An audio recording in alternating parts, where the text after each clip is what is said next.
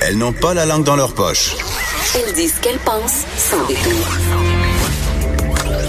Une heure de remise en question et de réflexion. Geneviève Peterson. Vanessa Destinée. Les effrontés. Hey, salut tout le monde. Bon milieu de semaine, bon mercredi, le jour insignifiant de la semaine. Oui. Ça faisait longtemps que je l'avais pas dit, Vanessa. Oui, oui, oui, c'est la première fois de 2019 en fait que tu fais cette bonne blague dont on se tannera pas, euh, pas du tout là. Mais je- on dirait que je suis tannée déjà avant que je la fasse, mais on dirait que depuis que je suis revenue de vacances, je sais plus quel jour on est. Oui, c'est sûr, t'as même pas défait ton sapin encore. Je veux dire, je pense que t'as perdu toute notion du temps. On est rendu en mars, Geneviève. Ah non.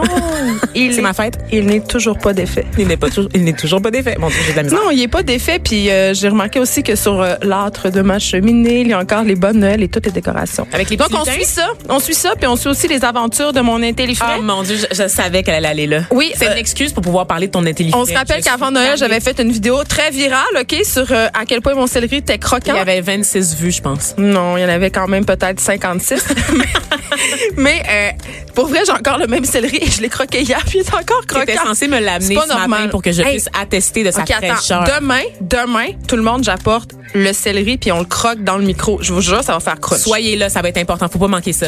Oui, euh, si je vous parle de mon céleri, euh, ce n'est pas innocent, OK? C'est parce que ça fait partie de la catégorie des fruits et légumes, Ah! qui est une catégorie euh, du guide alimentaire t'améliores dans les canadien. transitions. Je trouve que c'est de plus en plus smooth, puis Je de plus en plus subtil. En je m'en viens une vraie animatrice. Oui. Euh, oui, donc c'est ça. euh, le Canada qui s'apprête à changer son guide alimentaire. Euh, Puis là, je suis contente parce que moi, ça fait des années que j'en ai contre le guide alimentaire. Je trouve qu'il y a bien trop de lait, bien trop de pain, bien trop de toutes sortes d'affaires dont on n'a pas besoin tant que ça.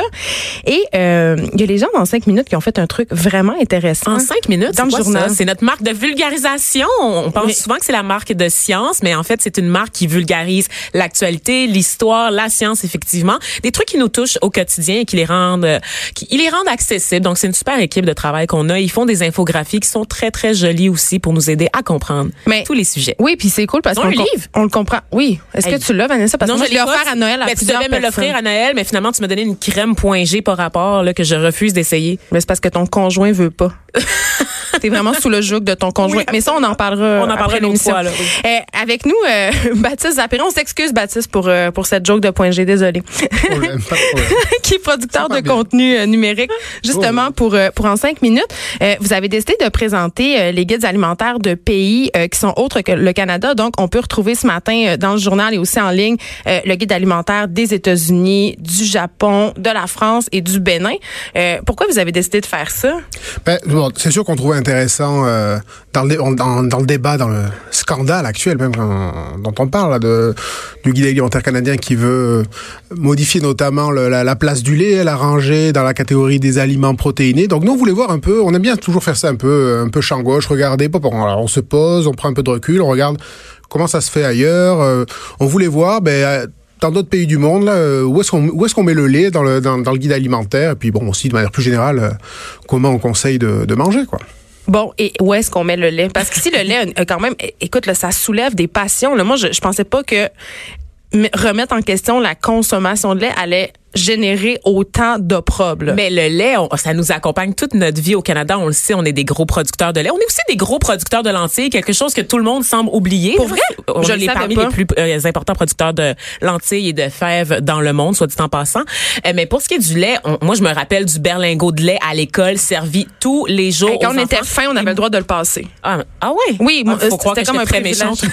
moi, moi non plus, ça m'arrivait pas devais souvent. tout le temps le boire et je ne digère pas le lait, OK? Genre, j'ai passé mon primaire à avoir des douleurs. La plupart des personnes noires, en fait, ont de la misère à digérer le lait. Les personnes asiatiques aussi. Bon, une autre Ça, affaire. Une autre affaire raciale, là, mais on, on- on continue. On, on Ben, enchaîne, on enchaîne. C'est ça, mais ah, mais euh, bah là c'est vrai que ce- que veut, ce que veut faire donc euh, Santé Canada avec cette modification c'est euh, c'est pas de faire disparaître le lait, mais c'est de le, le noyer un peu dans la catégorie des aliments protéinés. Et ça c'est vrai que c'est un peu unique quand on quand on regarde les quatre autres pays là qu'on a qu'on a observé. Ben, dans dans les quatre pays, les produits laitiers ont leur catégorie à part, c'est-à-dire euh, comme dans le guide, comme dans le guide canadien actuel. là. Euh, donc, il est, euh, les produits laitiers sont valorisés dans ce sens. là. Bon, par contre, c'est vrai qu'on les recommande pas forcément euh, aux mêmes doses partout. Euh, aux États-Unis, ben, aux États-Unis, on recommande. Vous savez, le, le, sy- le symbole du guide alimentaire, c'est une assiette avec un verre de lait. Là. Donc, ça, donc, on recommande, on recommande à chaque repas. Je pensais qu'aux États-Unis, c'était le Pepsi. Hein, Ou ben, les Big Macs servis sur des plateaux d'argent. Ah, mais vous savez, le guide alimentaire américain, la moitié de l'assiette est remplie de, lait- de fruits et légumes. Hein. On dirait pas. Mensonge. C'est pas ce qu'on retient des habitudes alimentaires, mais c'est ce qui, c'est ce qu'ils conseillent, OK. sauf à la Maison Blanche. Euh, et, euh, et donc aux États-Unis, ouais, on recommande un produit laitier par jour, euh, par, par repas. Euh, donc ça peut être par contre, euh, voilà, du, du yogourt, un verre de lait, 1% ou 0%. Mais mais c'est énorme. c'est c'est beau- c'est beaucoup.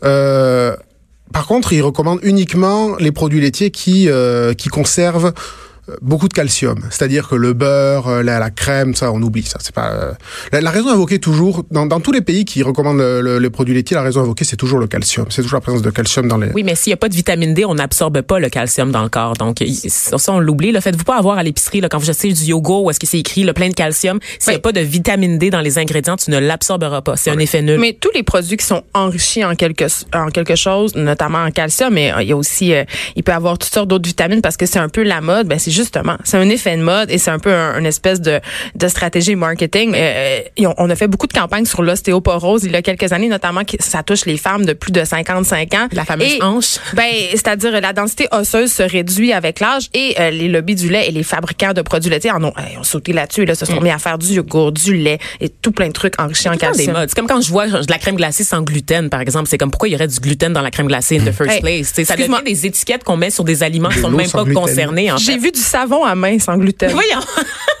Je veux dire, jusqu'à quel point les gens sont caves. tu sais. Ça coûterait de mettre l'étiquette.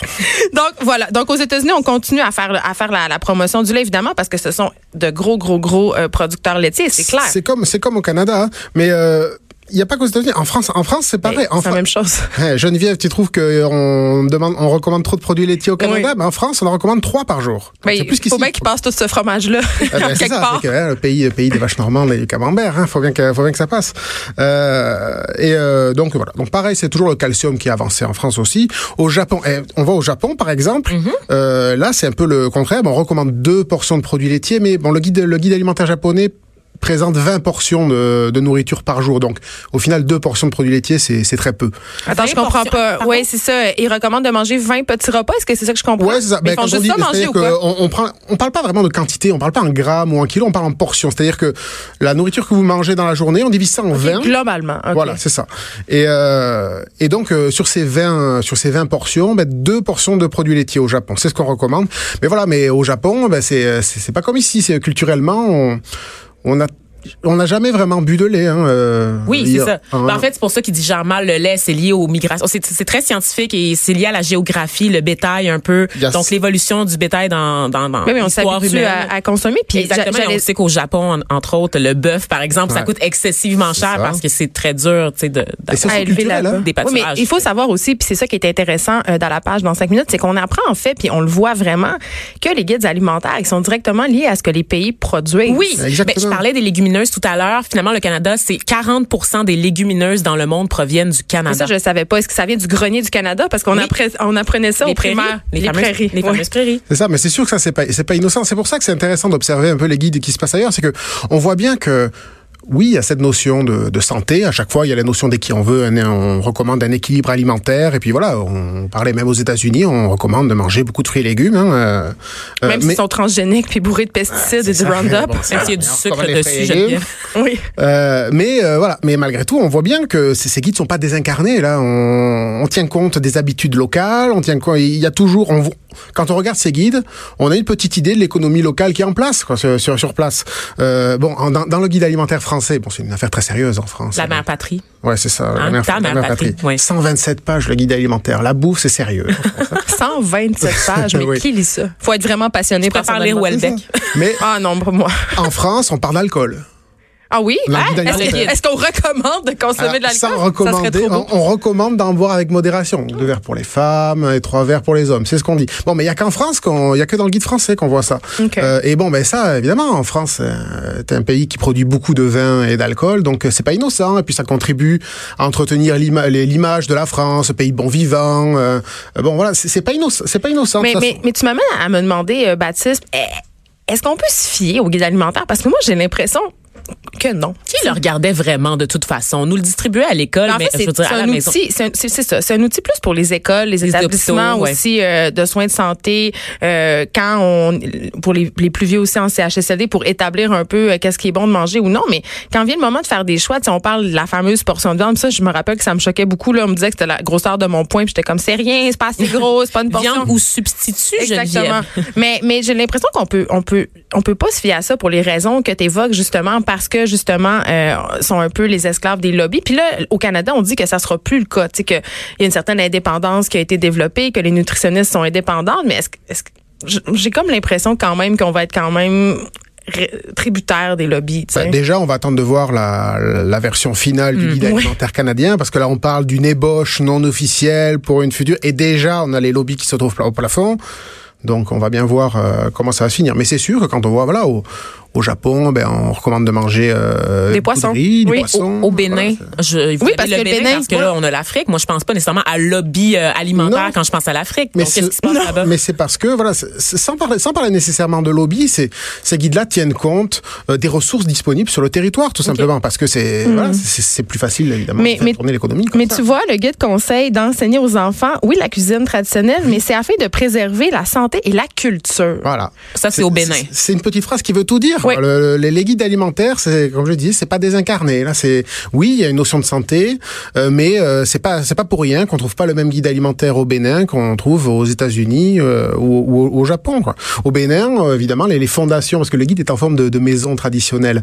Alors, euh, les, les, les aliments les plus importants sont sont dans les fondations. Bon, ben voilà, on trouve de l'igname, de la pâte de maïs, euh, parce que c'est sur place et que c'est ça va faire tourner l'économie locale. Puis c'est ça, euh, concluons en disant que c'est intéressant parce qu'avec la mondialisation puis avec l'accès qu'on a de plus en plus à divers produits, mais ça se manifeste aussi dans nos guides alimentaires. Puis il y a plus de, des produits qui étaient pas là avant. Les comme? Oui, mais les produits de soya, toutes ces choses-là auxquelles on n'avait pas accès. Puis ça, c'est une très grande richesse. Donc pour moi, c'est réjouissant.